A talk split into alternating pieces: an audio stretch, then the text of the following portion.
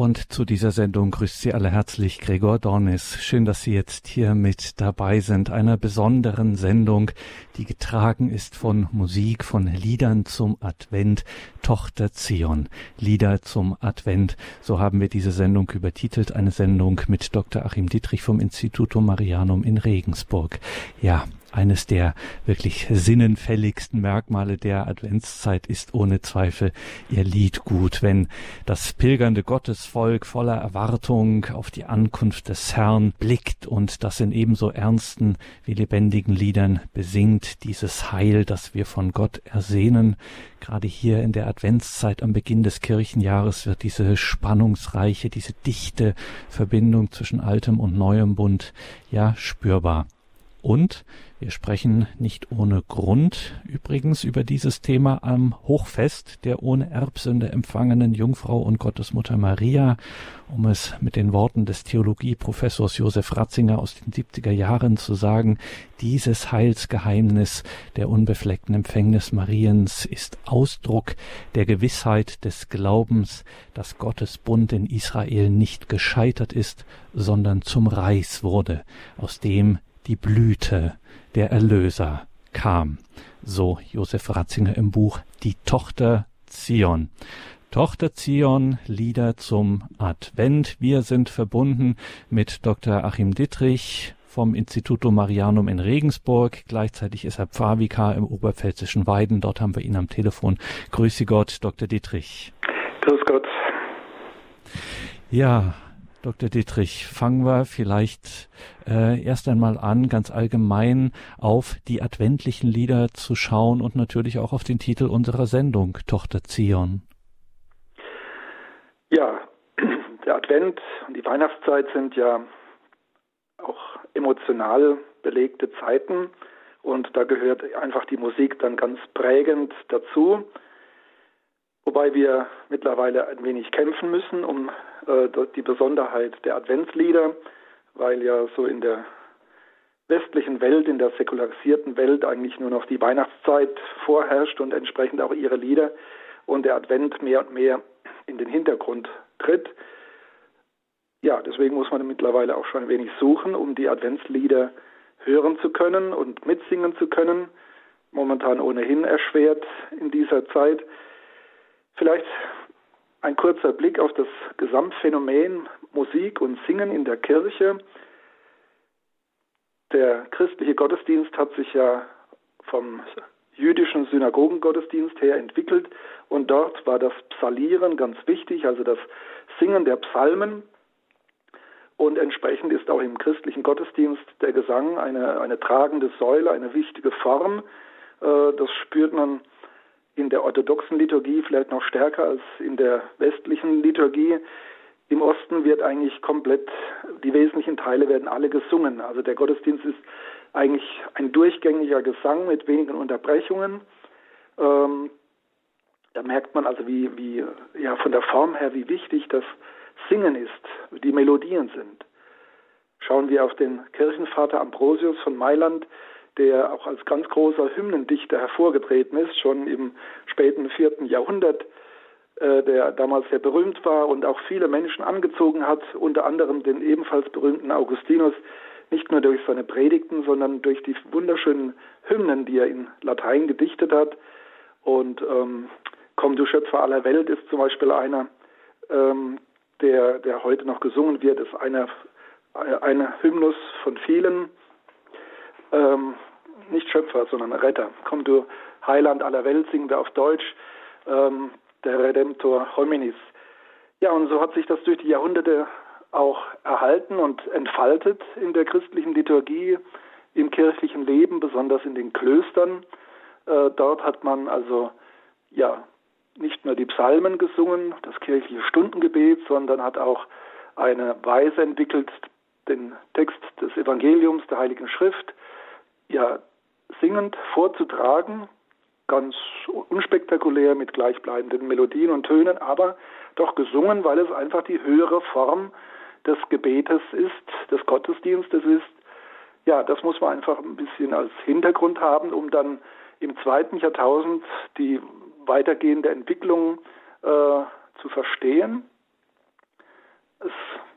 bahnt sich dann langsam, aber sicher die Entwicklung hin halt auch zur ähm, Polyphonie, also dass eben nicht nur ein Ton und eine Gesangshöhe durchgeführt wird, sondern Mehrstimmigkeit und belebte Melodien. Ähm, die Ausbildung der Sequenzen vor dem Evangelium haben da auch eine große Rolle gespielt. Und die Heimstätte der Musik, äh, religiöser Musik, waren eindeutig die Klöster. Das ändert sich dann in der zweiten Hälfte des zweiten Jahrtausends, also in der sogenannten Neuzeit. Der Buchdruck hat da sehr äh, ja, zugearbeitet, dass eben ähm, das religiöse Lied dann auch ja, volkstümlich werden konnte und auch die Kirche verlassen konnte, weil einfach es nicht mehr so schwer war, Lieder und Noten zu kopieren und zu vervielfältigen, zu verbreiten. Das, die Zeit ab, also ab dem 15. Jahrhundert ist dann richtig eine, eine gewisse Explosion des kirchlichen Gesangs. Die strengen klösterlichen monastischen Formen werden allmählich geweitet und auch verlassen, überstiegen. Und besonders dann die Reformation mit ihrem Wettstreit der Konfessionen hat dann auch das Kirchenlied sehr stark befördert. Ja, und da haben wir dann auch gerade in Deutschland zwei konkurrierende Linien, auch an Liedern für den Advent, wo jede Konfession ihre eigenen typischen äh, Lieder entwickelt hat. Und im 20. Jahrhundert wird dann der Reichtum sowohl des katholischen wie auch des protestantischen evangelischen Kirchenliedes dann zusammengeführt, was wir heute als selbstverständlich nehmen, äh, wenn wir heute das Gotteslob in die Hand nehmen. Ja, ähm, das war eigentlich vor, vor 60 Jahren äh, noch nicht so. Das hat sich erst in den letzten 50 Jahren so in dieser Breite äh, entfalten können in unserem Gotteslob, in unseren Gesangbüchern, dass eben von beiden Konfessionen die schönen Lieder äh, geführt werden, ohne Angst, äh, ohne Abgrenzung gegenüber der anderen Konfession. Ähm, also die ganzen schönen äh, Texte, die auch teilweise Luther formuliert hat, Bach, Bach äh, komponiert hat. Ähm, ich stehe an einer Krippe hier. Das war früher katholischerseits einfach ein Tabu. Heute ist es eigentlich Standard. Man denkt da gar nicht mehr drüber nach. Auch das erste Lied, das wir heute näher betrachten wollen, ist eigentlich ein protestantisches Adventslied ähm, Tochter Zion. Die Melodie ist sehr eingängig. Sie stammt von einem berühmten Komponisten, Georg Friedrich Händel, in der Mitte des 18. Jahrhunderts komponiert, aber nicht als Kirchenlied, sondern im Rahmen ähm, ja, einer Oper, ähm, einer religiösen Oper, Judas Maccabäus, beziehungsweise auch Joshua. Äh, Händel hat seine guten Melodien öfter verwendet, also in zwei äh, Opern hat er also diese Texte, diese, diese Melodie, die wir heute zu diesem Lied Tochter Zion singen, äh, verwendet. Sehr eingängig, sehr schön. Dann im 19. Jahrhundert wurde dann von einem protestantischen Autor, Friedrich Heinrich Ranke, diese schöne eingängige Melodie Händels unterlegt mit einem Bibeltext aus Sacharja Kapitel 9, Du, Tochter Zion, freue dich, Tochter Jerusalem, jauchze, siehe, dein König kommt zu dir, er reitet auf einem Esel. Ein Vers, den wir aus, der, aus den Lesungen der Kar- und Ostertage kennen, also eigentlich vom, genau genommen vom Palmsonntag. Das ist etwas eigenartig bei diesem schönen Adventslied Tochter Zion, dass es sowohl zum Palmsonntag passt, wie auch im Advent gesungen wird. In unserem katholischen Gotteslob steht es jetzt unter den Adventsliedern, obwohl es eigentlich vom biblischen Bezug streng genommen äh, zum Palmsonntag gehört. Das kommt äh, von der protestantischen Herkunft des Liedes. Man muss wissen, dass also am zweiten Sonntag im Advent in der evangelischen Kirche der Einzug Jesu in Jerusalem aus dem Matthäusevangelium gelesen wird, also ein Text, den wir äh, am Palmsonntag lesen wo eben beim Einzug Jesu eben Sacharja 9 zitiert wird. Äh, also Hinblick, freue dich, Tochter Zion, jetzt kommt dein König. Und im Advent haben wir das als Grundhaltung, die Erwartung des himmlischen Königs, des Davidsohnes, des Messias. Und so schließt sich dieser Bogen. Aber es ist äh, etwas eigenartig. Man muss da manchmal drüber nachdenken warum im Advent und an Palmsonntag dann auch dieses Lied gesungen wird. Äh, das ist eigentlich immer für die Kirchengemeinde dann ein wenig überraschend, wenn ein Lied, das man mittlerweile mit dem Advent verbindet, dann auch am Palmsonntag gespielt und gesungen wird. Also Tochter Zion, ein schönes Lied aus der protestantischen Kirche, das jetzt auch in, im Gotteslob der Katholiken seinen festen Platz gefunden hat. Ein sehr feierliches Lied äh, von einem großen Komponisten, Georg Friedrich Händel.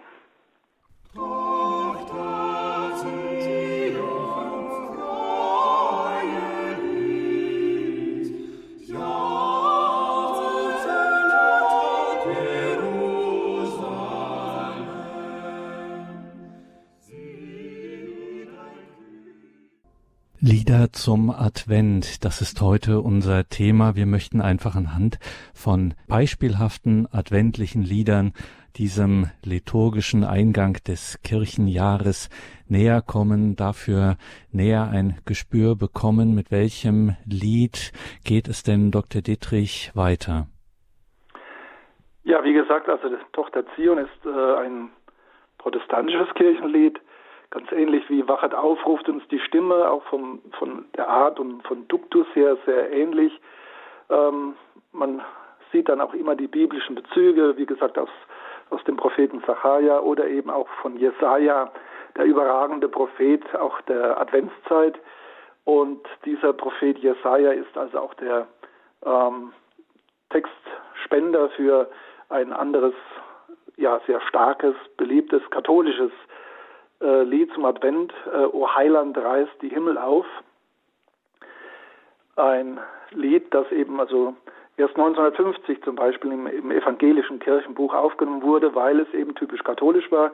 Aber wir Katholiken haben uns ganz ähnlich verhalten. Man hat also da noch bis 1950 etwa äh, nach dem Zweiten Weltkrieg also doch sehr sortiert und ähm, Linien gezogen. O Heiland reißt die Himmel auf, hier steht bei beim Text ganz deutlich im Hintergrund der Prophet Jesaja. Es ist ein sehr kraftvolles Lied, das aus, dem, aus der Zeit des Dreißigjährigen Krieges stammt, was den Text angeht. Ähm, es ist formuliert worden, gedichtet worden von dem berühmten Jesuiten Friedrich Spee von Langenfeld. Er ist insofern berühmt, äh, ja, also einerseits aber eher innerkirchlich für die Lieder, die er gedichtet hat. Das ist nicht sein einziges Lied. Andererseits in der allgemeinen Geschichte ist er sehr bekannt, weil er mit seiner ähm, Cautio Criminalis äh, früh und mutig äh, gegen die damalige äh, Hysterie im Hinblick auf Hexenverfolgung ja gesprochen hat, auch als Jurist und da ein Pionier war für ein allgemeines Umdenken und ein Beenden dieser, dieser äh, Verfolgungen. Ja, er hat, also vielleicht kurz zu Friedrich Spee, also ein Kind äh, des Dreißigjährigen Krieges, also 1591 geboren, 1635 gestorben, ähm, bei Düsseldorf geboren, in Trier gestorben und ein mutiger äh, kluger Jesuit, der also auch wirklich bereit war und fähig war, äh, eigenständig und auch manchmal gegen den Trend zu formulieren, zu äh, Positionen zu beziehen. Er hat also eine wunderschöne Sammlung religiöser Dichtungen äh, zusammengestellt und verfasst, sogenannte Trutz Nachtigall. Also das ist ein großes Erbstück von ihm, wo nicht nur Lieder, sondern auch andere geistliche Dichtungen zu finden sind. Damals vieles zunächst ohne Nennung des Namens formuliert, äh, so auch eben das Lied O Heiland reißt die Himmel auf. Es wurde 1623 dann erstmals gedruckt in Köln und 1666, also als Friedrich Spee verstorben war, wurde es dann verbunden mit äh, einer Melodie im sogenannten ersten Kirchenton und im rheinfelsischen Gesangbuch ja ähm, aufgenommen. Also das 17. Jahrhundert hat eine Vielzahl von Liederbüchern hervorgebracht und Liedsammlungen. Äh, auch die Jesuiten waren natürlich also sehr bemüht um das Liedgut im Gottesdienst und darüber hinaus, weil es auch ein sehr starkes pädagogisches, katechetisches Mittel war, wo man sich einfach Glaubenswahrheiten einprägen konnte. Aber das pädagogisch-katechetische war nicht das einzige, sondern teilweise waren es einfach auch Lieder des Lobes, des Dankens oder auch des Flehens, wie es jetzt hier bei diesem Lied O Heiland reißt die Himmel auf eher der Fall ist. Also der Text äh, ist inspiriert äh, von Begriffen und Gedanken des Propheten Jesaja. Die sechs Strophen, wie sie auch heute im Gotteslob stehen, ja, verdienen, dass man sie einmal kurz ähm, vor Augen hat und zu Gehör bringt. O Heiland, reiß die Himmel auf, herab, herab vom Himmellauf, reiß ab vom Himmel Tor und Tür, reiß ab, wo Schloss und Riegel für. Also ein ganz kraftvoller Duktus, ein, nicht nur ein verhaltenes Flehen, sondern wirklich ein, ein Rufen nach Gott, nach dem Heiland im Himmel, der den Himmel eben aufreisen möge und herabkommen möge, die Türen und Toren, Schloss und Riegel aufzubrechen. O Gott, ein Tau vom Himmel gieß, im Tau herab, o Heiland fließ, ihr Wolken brecht und regnet aus, den König über Jakobs Haus. Also das ist das schöne Motiv des Rorate. Wir haben ja auch ein entsprechendes äh, Amt, eine Votivmesse, das Rorate-Amt, äh, das lateinische Wort für tauet Himmel den Gerechten und das ist eigentlich der gleiche Gedankengang. Gott möge ja die Erde nun mit dem Leben erfüllen, nicht in Sturzbächen, nicht durch Überwältigung, sondern durch den Tau. Friedrich Spee verwendet dann eine andere Stelle von Jesaja, wo er dann also diese etwas behutsamen, vorsichtigen Bilder des Taues, der sich auf die Erde legt und sie zum Sprießen bringt, äh, verstärkt. Wir finden das auch beim, beim Propheten Jesaja, wo es wirklich heißt, also reißt die Himmel auf. Das ist ein biblisches, prophetisches Wort. Die Erde soll also befruchtet werden von Gott, zum Leben erweckt werden. O Erd, schlag aus, schlag aus, o Erd, das Berg und Tal grün alles wert. O Erd, herfür das, dies Blümlein bring, O Heiland aus der Erden spring. Also da ist eine Dynamik drin, ein, ein Schwung. Man muss wissen, es ist in der Zeit des Dreißigjährigen Krieges geschrieben, furchtbare Jahrzehnte mit furchtbarer Gewalt, unvorstellbaren Gräueltaten, mit äh, Krieg und auch Pest und schlimmer Krankheit, Sterben all überall, gleichzeitig noch die Hexenverfolgung, der die Schwägerin von Friedrich Spee zum Beispiel zum Opfer gefallen ist. Ja, das muss man im Hintergrund wissen, aber es ist der Duktus nicht Resignation und nicht äh, nur ein Lamentieren, sondern ein tiefes Vertrauen, dass Gott die Kraft hat und den Willen hat, die Erde zu erlösen. Und er wird richtig aufgefordert, jetzt endlich einzugreifen, endlich zu kommen. Nächste Strophe, wo bleibst du Trost der ganzen Welt? darauf sie all ihr Hoffnung stellt. O komm, ach komm vom höchsten Saal, komm, tröst uns hier im Jammertal. Und dann ein schönes Bild für Jesus Christus. O klare Sonn, du schöner Stern, dich wollen, wollten wir anschauen gern. O Sonn, geh auf ohn deinen Schein, in Finsternis wir alle sein. Und dann schließlich diese sechste Strophe. Hier leiden wir die größte Not, vor Augen steht der ewig Tod. Ach komm, für uns mit starker Hand vom Elend zu dem Vaterland. Es ist dann also auch ein wenig Eschatologie, ein Blick auf die letzten Dinge. Ähm, Friedrich Spee erwartet sich eigentlich von der Welt eben nicht das Paradies und die, äh, ja, die ewige Heimat, sondern er schaut dann wirklich aufs ewige Vaterland und Gott möge ja uns Menschen erlösen und in, in dieses ewige Vaterland führen. Also ist dann auch die Ewigkeit im Blick, also nicht nur Hilfe hier in der Welt, sondern auch der Horizont der Ewigkeit, des ewigen Lebens. Also ein starkes Lied, sehr eingängig und äh, zu Recht hat es sich wirklich dann auch über die Jahrhunderte gehalten und äh, in beiden Konfessionen seinen festen Platz im Gotteslob im Gesangbuch gefunden. Oh,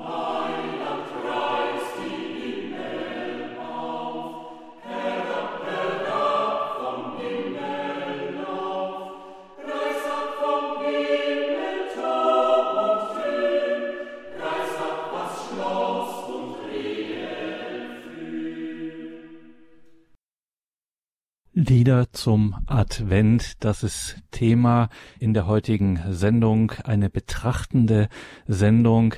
Mit Adventsliedern wollen wir dem Advent dieser besonderen liturgischen Zeit am Beginn des Kirchenjahres ja da tiefer hinein gelangen. Wir sind verbunden mit Pfarrvikar Dr. Achim Dittrich vom Institutum Marianum in Regensburg. Er hat Betrachtungen hier vorbereitet, führt uns ein in beispielhafte adventliche Lieder, Tochter Zion. Gerade eben haben wir gehört, O Heiland reißt die Himmel auf. Und jetzt, Dr. Dietrich, kommen wir zu einem sehr bekannten, sehr populären Lied, das nicht nur Christen kennen, das sich ja einer großen Beliebtheit erfreut. Ja, ein sehr eingängiges Lied, obwohl es eigentlich sehr einfach gestrickt ist. Maria durch ein Dornwald ging. Es ist eigentlich kein ursprüngliches Adventslied. Es ist ein Wallfahrtslied, ähm, ja, das in gewissen Vorformen äh, schon im 16., 17. Jahrhundert entstanden sein dürfte. Ähm, ja, und es ist interessant, wie es dann zum Adventslied geworden ist. Wir finden es erstmals in seiner heutigen Form äh, ja im 1850 in einem Liederbuch äh, aus dem Eichsfeld, also heutiges Niedersachsen, aber das ist der Bereich, also auch zu Thüringen hin, ähm, ein Wallfahrtslied, das vorher wahrscheinlich äh, mündlich sehr weit verbreitet war. Es ist ja relativ einfach gestrickt und äh, man kann es relativ leicht auswendig singen, zumal in jeder Strophe dann auch äh, ein Vers wiederholt wird, gewendet wird. Die älteste bekannte Fassung, also die wir greifen können mit, ihren, äh, mit ihrem vollen Satz von sieben Strophen, findet sich äh, gedruckt 1850 in einer Sammlung geistlicher Lieder von August von Haxthausen und Dietrich Bochholz-Asseburg. Ja, wie gesagt, das Lied hat eine Vorgeschichte, also das ist die, die beiden haben es aufgegriffen und etwas ausgeformt, aber die Art und Weise des Liedes ist also ähm, spätmittelalterlich in ihrer Grundidee. Äh, wir finden manchmal die Datierung auf 16. Jahrhundert. Ich würde, obwohl ich jetzt kein ausgesprochener Musikfachmann bin, äh, was die Wurzel angeht, die Art und Weise, würde ich sogar noch weiter zurückgehen ins 15. Jahrhundert. Ja, wie ist dieses Lied so berühmt geworden? Äh, das ist auch natürlich interessant zu sehen wie, wie äh, die Verbreitung eines Liedes dann äh, ja vonstatten geht. Dieses Lied ist erst im 20. Jahrhundert wirklich allgemein berühmt und populär geworden, vor allem durch äh, ein Phänomen in Deutschland, die sogenannte Jugendbewegung. Ähm, in den ersten Jahrzehnten des 20. Jahrhunderts und dort zur Jugendbewegung gehörte ausdrücklich der Gesang, äh, ja, also das Miteinander singen, musizieren war da eine ganz große, wichtige Sache. Und in diesen diversen Liederbüchern, also wie zum Beispiel das Jugendheimer Liederblatt oder Zupfgeigenhansel äh, oder der Spielmann, dort findet man dieses Maria durch einen Dornwald ging. Ähm, und dadurch wurde es einer ganzen Generation von Jugend auf bekannt und hat sich dann auch in den Kirchenbüchern, in den Gesangbüchern etablieren können ist also jetzt heute nicht mehr wegzudenken aus äh, dem musikalischen Leben äh, der Kirche, auch beider Konfessionen. Auch wenn es nach wie vor eher als katholisches Lied angesehen wird, äh, kann man es durchaus auch schon mal in einer evangelischen Kirche hören. Ja, es sind in unserem Gotteslob nur drei Strophen abgedruckt. 224 äh, ist die Gotteslobnummer, aber eigentlich hat es sieben Strophen und äh, denke, das ist jetzt eine Gelegenheit, dass wir uns auch mal diese anderen Strophen anschauen. Die ersten drei Strophen, wie gesagt, das ist ein, eigentlich ein Wallfahrtslied, ähm, wo dann vielleicht auch sogar funktioniert hat mit Vorsänger und äh, Chor, also mit Antwort. Maria durch einen Dornwald ging und dann der Einschub, Kyrie eleison, dann wird es wiederholt, Maria durch einen Dornwald ging. Der hat in sieben Jahren kein Laub getragen und dann auch wieder so ein Einschubvers, äh, oder ein Abschlussvers, Jesus und Maria. Der begleitet uns durch alle Strophen hindurch. Das Bildmotiv, der Dornwald, ja, ist ja nicht ganz gewöhnlich. Wir kennen sicherlich das Bild vom brennenden Dornbusch, der ist aber damit eigentlich nicht gemeint. Wir kennen aber die äh, Rose mit ihren Dornen, die aber wunderschön blüht. Da sind wir dann schon eher auf der richtigen Spur. Die Rosa Mystica als Maria im Bild der wunderschönen Rose. Äh, die Dornen aber eben für das Böse in der Welt, für das Leid, für den Tod, für die Sünde. Und über das hinweg blüht äh, Maria, also der Dornwald, auch ein Wort, das äh, eine Komposition darstellt, das man so nicht verwendet. Also es gibt ja, Dorngestrüpp, ein Dornwald, das ist schon ein ganz starkes, großes Bild, das äh, ein wenig konstruiert ist, aber wir verstehen es. Äh, der Wald ist etwas Großes, es sind nicht nur ein paar Hecken, sondern ein ganzer Wald, der uns umgibt von Dornen, also ein triestes, ein düsteres Bild. Äh, sieben Jahre, kein Laub. Wir kennen das, also die sieben guten und die sieben schlechten Jahre, also eine stehende Größe, dieser Ausdruck sieben Jahre. Ein toter Wald seit sieben Jahren.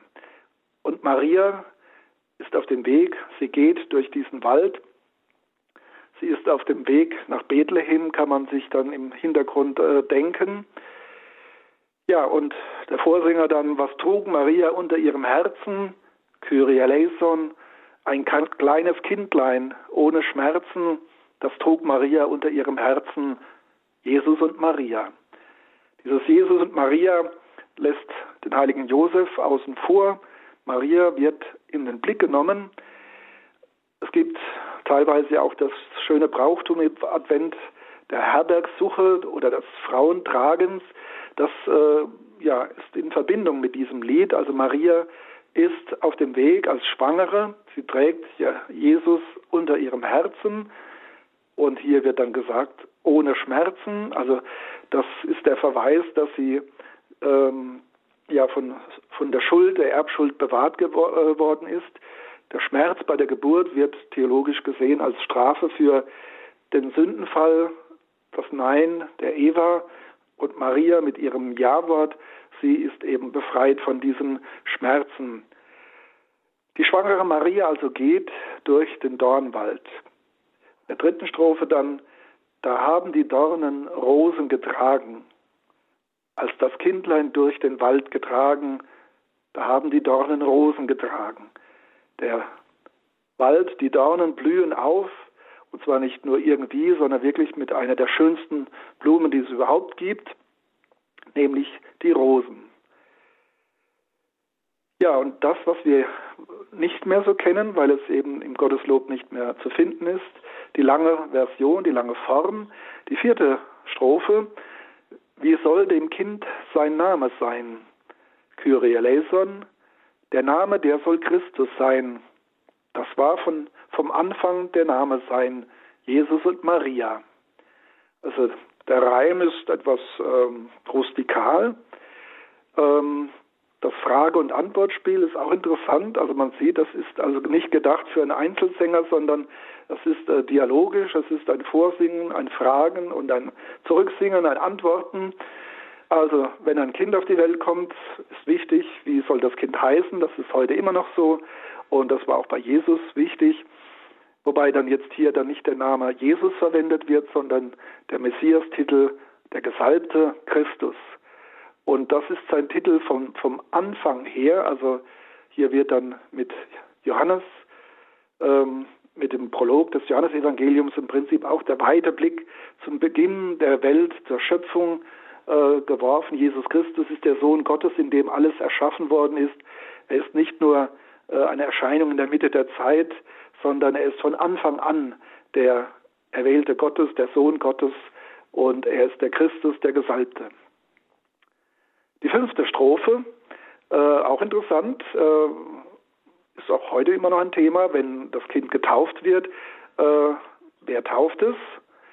Wer soll dem Kind sein Täufer sein? Kyrie eleison, das soll der Sankt Johannes sein. Der soll dem Kind sein Täufer sein, Jesus und Maria. Also schöne heilsgeschichtliche Betrachtung.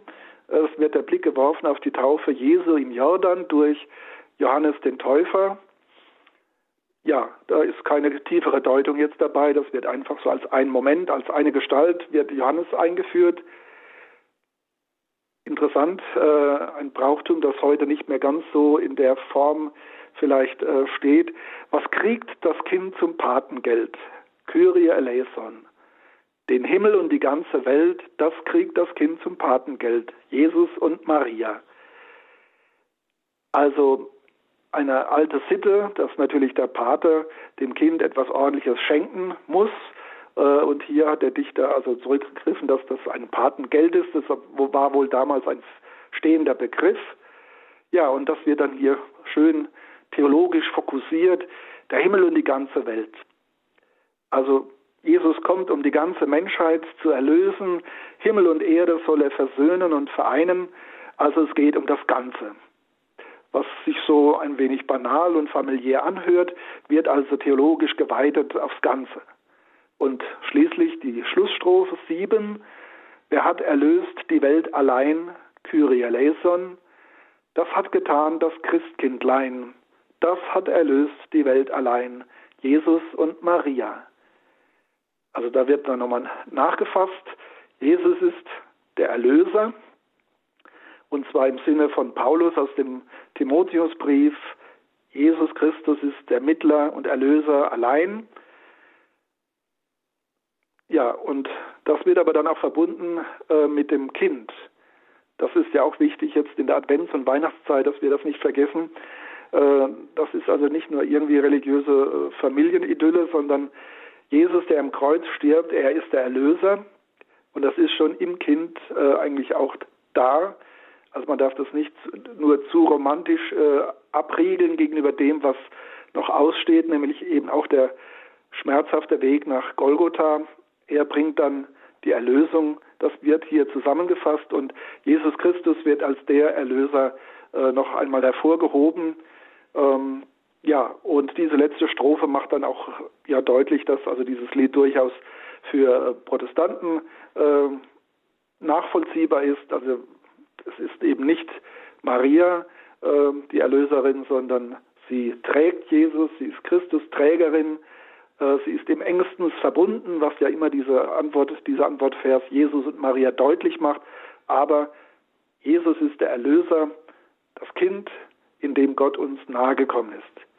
Also ein sehr eingängiges, auch von der Melodie und von der Stimmung her sehr, ja, ein wenig melancholisches Lied, aber doch sehr anrührend, und das Finstere, der Dornwald, all das wird aufgebrochen und Jesus bringt das Licht, lässt das Öde erblühen.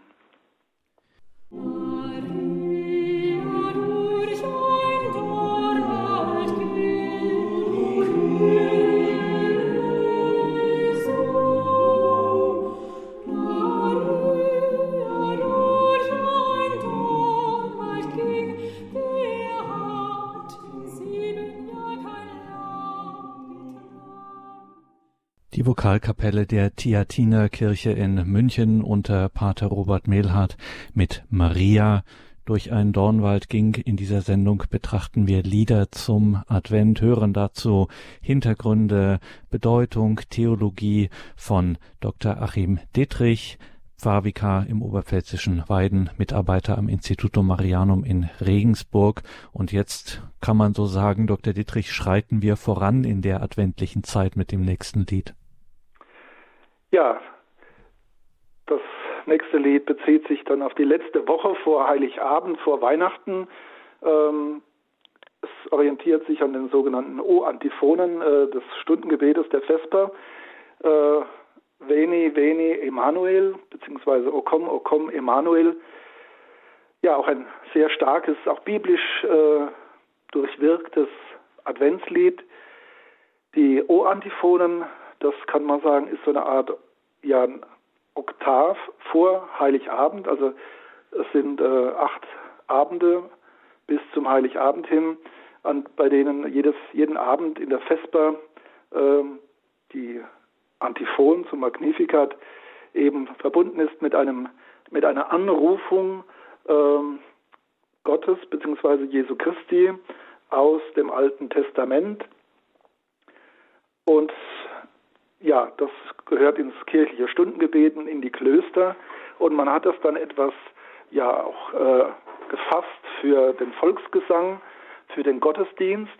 Und von daher kommen die verschiedenen Versionen, es gibt nicht nur ein Lied, ähm, die verschiedenen Versionen des äh, Komm, o komm, Emanuel, also zum Beispiel jetzt im, im Gotteslob der katholischen Kirche findet man es in manchen Anhängen, findet man eben diese ja, volkstümliche, populäre Version, O komm, o komm, Emanuel, befrei dein armes Israel.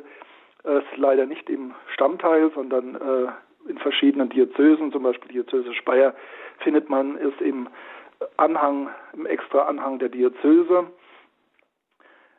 Emanuel, Immanuel, äh, ja, ein Begriff vom Propheten Jesaja her, der Gott mit uns, ein sprechendes Wort, das also schon Prinzip Programm ist, ein Name für Jesus Christus und das Lied ein Ruf, ein, ein Rufen nach Gott, wirklich adventlich durch und durch von, von, seinem, äh, von seiner Sinngebung her, so wie die ganzen O-Antiphonen ja Rufe sind nach Gott unter verschiedenen Titeln, so eben auch dieser, äh, dieses O komm, O komm, Immanuel, was unmittelbar vor Heiligabend ähm, gesungen wird als letzte der O-Antiphonen. Die lateinische Version ist die ältere natürlich, ähm, das Veni, Veni, Immanuel. Ähm, das wurde dann teilweise auch lateinisch verwendet in, in anderen Versionen. Ähm, zum Beispiel gibt also es gibt die rein lateinische Form, äh, die finden wir nicht im Gotteslob, aber wir finden sie im Liedgut äh, der Kirchenchöre, da wird es durchaus mal äh, gesungen. Äh, da finden wir ja einige Advents- und Weihnachtslieder sowohl in ihrer deutschen als auch in lateinischer Version. Interessant ist eine Spielart dieses Liedes, äh, O komm, O komm, Immanuel, in seiner weiteren Form. Herr, send herab uns deinen Sohn, die Völker harren lange schon. Da haben wir ein Lied, das sämtliche O-Antiphonen ähm, umfasst. Also in neun Strophen werden sämtliche O-Antiphonen, Anrufungen Jesu werden da Strophe für Strophe dann gesungen. Und dort finden wir zum Beispiel jetzt in der Gotteslobform Nummer 222 äh, dann auch eine lateinische Möglichkeit. Man kann also sowohl Deutsch singen, freudig, freudig, o Israel, bald kommt zu dir Immanuel, darunter aber auch lateinisch, Gaude, Gaude, Immanuel, Nasceretur prote Israel. Also Latein und Deutsch werden da verwoben, das haben wir bei einigen Advents- und Weihnachtsliedern. Ja, wenn wir uns den Text oder schauen wir erst auf die Entstehungsgeschichte dieser äh, volkstümlichen Formen, äh, da können wir 1710 im sogenannten Psaltere, äh, Psalteriolum Cantionum Catholicarum von Johannes Heringsdorf aus Köln können wir also das erste Mal dieses Adventslied Veni, Veni Emanuel äh, finden, als Paraphrase äh, von fünf der sieben O-Antiphonen. Und dann im weiteren 18., vor allem im 19. Jahrhundert hat dieses Lied also wirklich einen Siegeszug angetreten, ist dann also vom Lateinischen in alle großen Weltsprachen übersetzt worden, teilweise mit eigenen Melodien. Also viele Länder wie die USA und England oder auch Frankreich haben dann teilweise eine eigene Melodie zu diesem Text. Ähm, vielleicht schauen wir uns den, den Haupttext einmal an. Also Veni, Veni, Immanuel, komm, komm, Immanuel, Captivum solve Israel, befrei das gefangene Israel oder Gotteslob heißt das das arme Israel qui gemit in exilio, das in der Verbannung wehklagt, privatus dei filio, beraubt um Gottes Sohn, gaude, gaude, Immanuel, freu dich, freu dich, Immanuel, nasceretur prote Israel. Is, Immanuel wird für dich Israel geboren. Also ein sehr biblischer Duktus, ein flehendes, ja fast forderndes Lied, ganz im Sinne des Alten, aber auch des Neuen Testamentes, wo es ja auch die, äh, die Maranatha-Rufe gibt, also komm Herr, äh, wo man wirklich Gott wirklich äh, angeht und ruft, er möge uns nicht den Dunkelheiten dieser Welt überlassen. Und die weiteren lateinischen Strophen, das würde jetzt zu weit führen, aber es sind viele schöne Bilder und immer steht vorne, also komm, komm, äh, Spross aus Jesse, Morgenstern, Schlüssel Davids, Turm Davids, komm Herr, säume nicht. Ja, es ist also dieses eine Lied allein ist ein breites Phänomen, äh, übrigens bis in die neueste Zeit. Also es ist interessant zu lesen, äh, dass es auch in den letzten Jahrzehnten, also von modernen Musikern eher klassischer Ausrichtung bis hin zur äh, Sopranistin oder auch Heavy Metal Bands, das stimmt wirklich. Also Hard Rock und Heavy Metal Bands, die dieses Lied äh, aufgegriffen haben, äh, angetan von, von teilweise der Melodie oder teilweise auch äh, dem, dem Text Veni, Veni, Emanuel. Ja, ein Lied, das in die letzte Woche vor Heiligabend gehört, wo das sich nochmal verdichtet, äh, das Hinschreiten zur heiligen Nacht, wo eben dann Jesus Christus geboren wird. Und es ist ein Spannungsbogen, die großen Titel, die Jesus gegeben werden, Sohn Davids und Retter und Heiland und König und Fürst, ähm, also große, starke Worte. Und dann eben aber der Blick auf Bethlehem, wo uns das Heil geboren wird, der König geboren wird, in einem kleinen Kind, in einfachsten Verhältnissen, also ein eine Kontrast, der sich da auftut. Also das ist, kann ich sagen, also eines meiner absoluten Favoriten unter den Adventsliedern. Interessant ist vielleicht noch zu wissen, dass dieses Lied ähm, Befrei dein armes Israel, äh, dieses Emanuel-Lied im Dritten Reich wie andere Lieder, die also biblische Bezüge zu Israel im Text hatten, von den Nationalsozialisten unterdrückt wurde. Also soweit sie es konnten, haben sie in den damals dann gedruckten äh, Liedersammlungen hat man also die ganzen Lieder, die biblisch auf das Alte Testament zurückgegriffen haben und in denen halt auch das Judentum und Israel, Zion eine, eine, ja, einen festen Platz hatten. Diese Lieder hat man unterdrückt und man kann in der Literatur nachlesen, dass zum Beispiel dieses Lied, also O komm, O komm, Emmanuel, befreit ein armes Israel, dass das also ähm, ja wirklich nicht nur kritisch gesehen wurde, sondern man wurde also dann im Gottesdienst, wenn ein Vertreter der Gestapo äh, da war, man wurde dann wirklich notiert, wenn man dieses Lied mitgesungen hat. Im Münsterland soll das eine richtige Form des Protestes gewesen sein dass man also dieses Lied wirklich gesungen hat als Protest gegen ähm, die Judenverfolgung.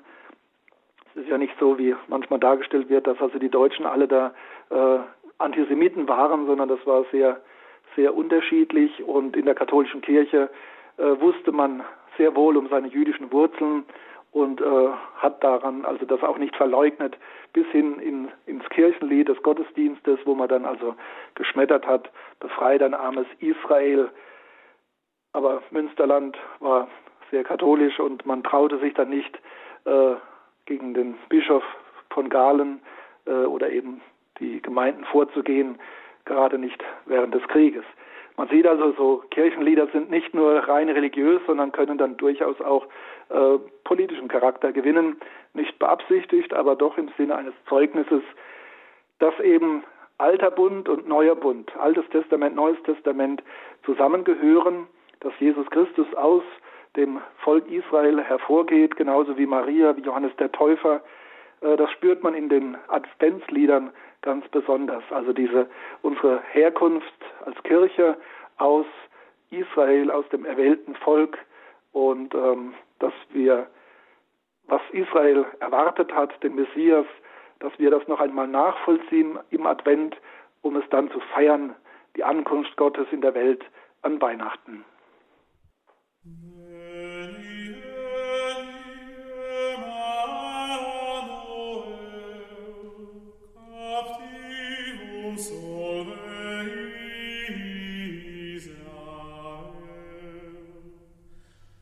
Lieder zum Advent.